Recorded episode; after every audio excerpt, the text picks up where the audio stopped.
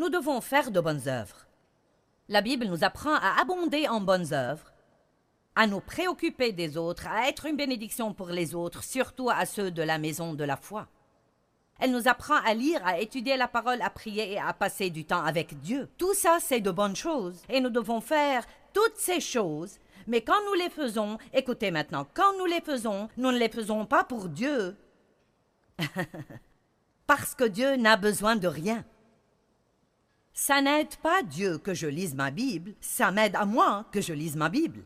Je ne dois donc pas me comporter si je me lève tous les jours et que je lise trois ou quatre chapitres de la Bible et que je passe une demi-heure dans la prière comme si je rendais un service à Dieu et maintenant je reçois une gommette sur mon calendrier céleste. Et que maintenant cela me donne droit à plus d'exaucement de prière et à une plus grande bénédiction. Car Dieu n'a pas besoin que je fasse cela pour lui, il va très bien. J'en ai besoin.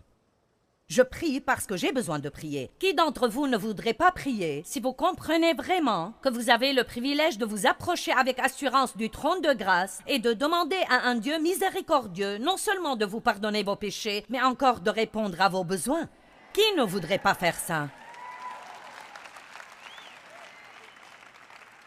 Qui ne voudrait pas étudier la Bible et apprendre à avoir une vie digne d'être vécu. Si vous achetez un article et qu'il ne fonctionne pas chez vous, vous cherchez le manuel pour comprendre ce que vous faites de mauvais. Eh bien, si la vie ne fonctionne pas pour vous, voici un manuel, et il ne faut pas très longtemps pour comprendre ce qui ne va pas. C'est littéralement le manuel de la vie.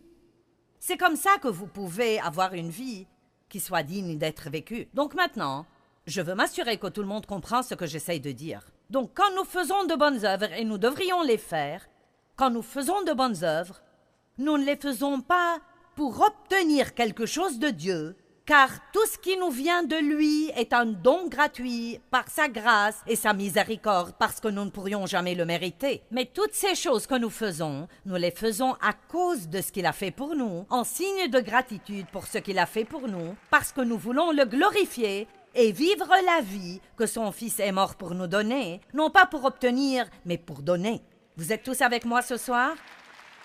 Donc une des plus grandes erreurs que nous puissions faire, c'est de monter sur ce tapis de jogging de la performance, approbation, où nous croyons que quand nous ne nous comportons pas comme il faut, nous n'osons pas nous attendre à quelque chose de Dieu, car nous n'allons pas l'avoir.